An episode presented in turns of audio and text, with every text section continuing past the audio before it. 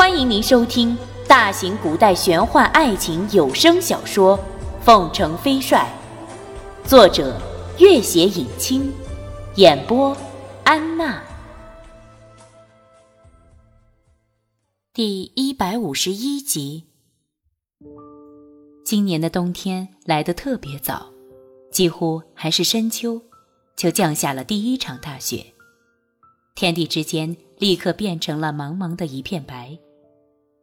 君玉重回西北军中已经两年，两年下来，和真木贴尔的赤金族军大大小小交战几十次，双方各有胜负，一时之间也僵持不下。君玉深知西北军相当一部分兵弱易拒，战之不利，所以见真木贴尔不急，自己也并不急着决战，而是调集了卢林、耿克、白如辉。等旧部一并入西北军，除了白如辉留在大营训练军队外，卢林、耿克等将领也各自率重兵驻守着北六省的险要地势。凤凰寨只留下了东方炯驻守情报，而寨中的生意则交由弄影先生率领莫非烟等和一众新人全权负责。中午时分。一匹八百里加急快骑直奔帅营，传令兵匆匆下马。禀报元帅，前方传来捷报，刘副将驻守的新台受到真木天尔第四子额济纳的突袭。君玉大喜，周益达真是好样的。张元也喜不自禁，如此一来，就截断了真木天儿先攻占西南的野心了。哈哈哈哈。刘副将正是以前玉树镇的守将刘知远。他如今镇守的新台，正是那片神秘地和四川交界的一个形势险要之地，易守难攻。真木天儿计划先拿下西南做补给之地，再图中原。看好的两个据点便是剑南和新台。他先用大量财物贿赂剑南土著守军。要先控制这天险之地，进而控制全川。而新台有西北军把守，无法笼络。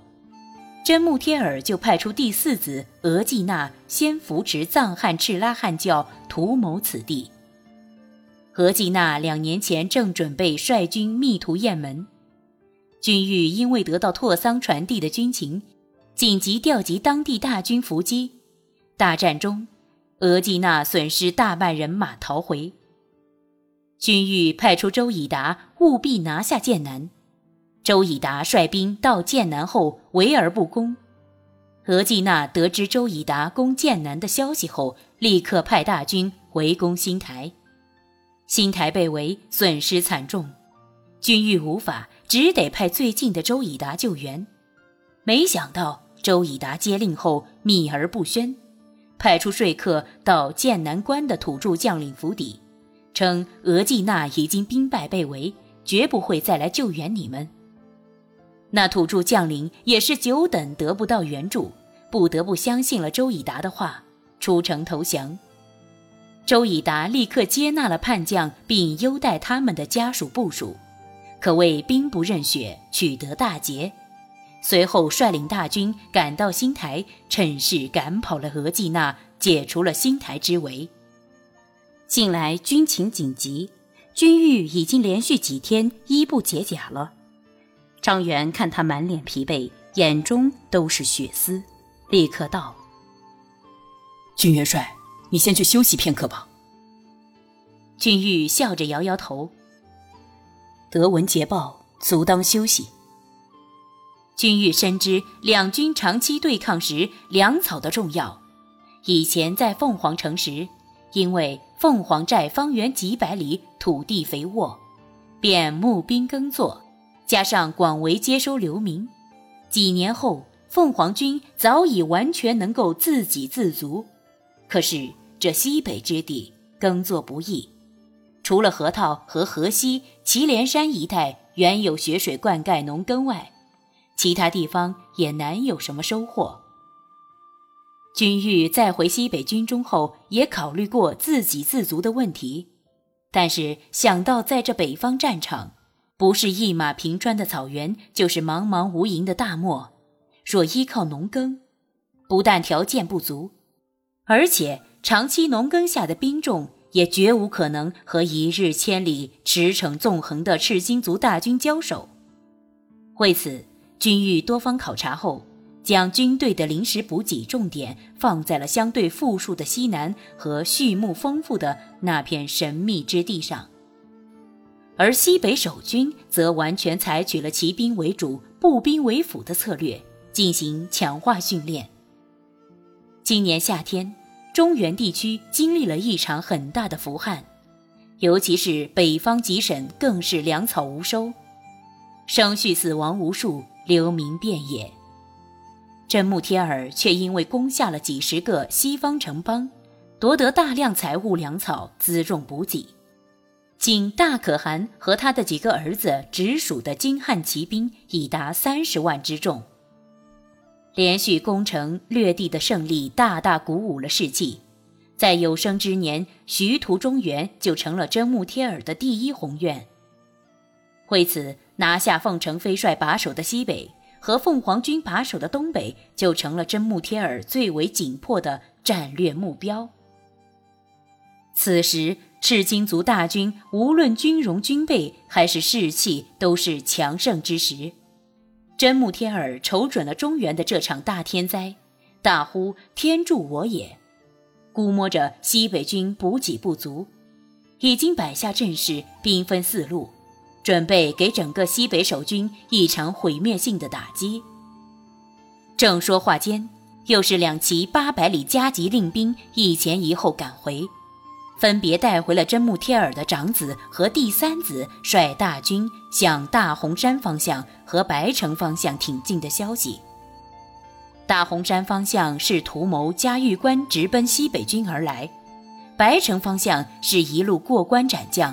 图谋凤凰军大本营，军玉估摸着剑南和新台两场胜利，根本无法阻止真木贴尔的进攻脚步。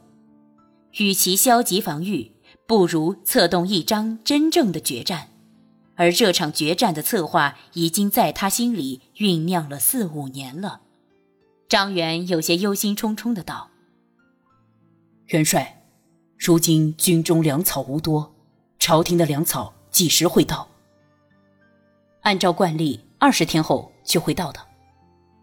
实在是四年前那场粮草被劫和军中瘟疫的夹击让人印象深刻，如今想来还有些心有余悸。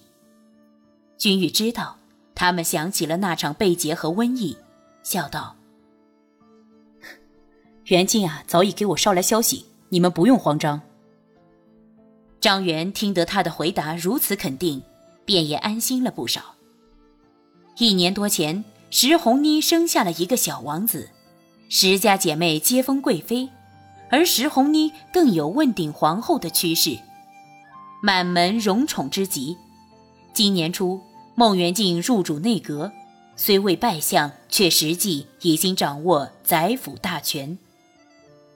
君玉站了起来，微笑道。张元，立即召集全军将领议事。张元每次见他露出这样的微笑时，就是要下重大决定的时候。每次看到主帅这样的微笑，他就觉得有种热血沸腾、豪气冲天的感觉。于是他大声道：“是。”这次会议整整举行了一天。当排出完整的作战方案时，已经是第二天傍晚了。众将已经分别领命而去，君玉缓步走出帅府大门，看了看天地间皑皑的白雪，一阵雪花洒在他身上厚厚的铠甲上，久久也不融化。第三天傍晚，忽报一支护送马匹的小分队先行到达，君玉十分意外，朝廷此次只送粮草，并无马匹。而且，即使有马匹，再快也快不到这等地步。他立刻亲自赶到粮草马厩接收属。到得城门口，只见这支护送马匹的队伍皆着便装，只有十来人，马匹倒有一千多匹。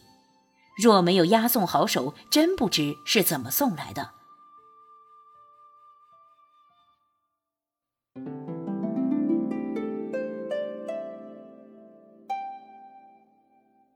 本集播讲完毕，感谢您的关注与收听。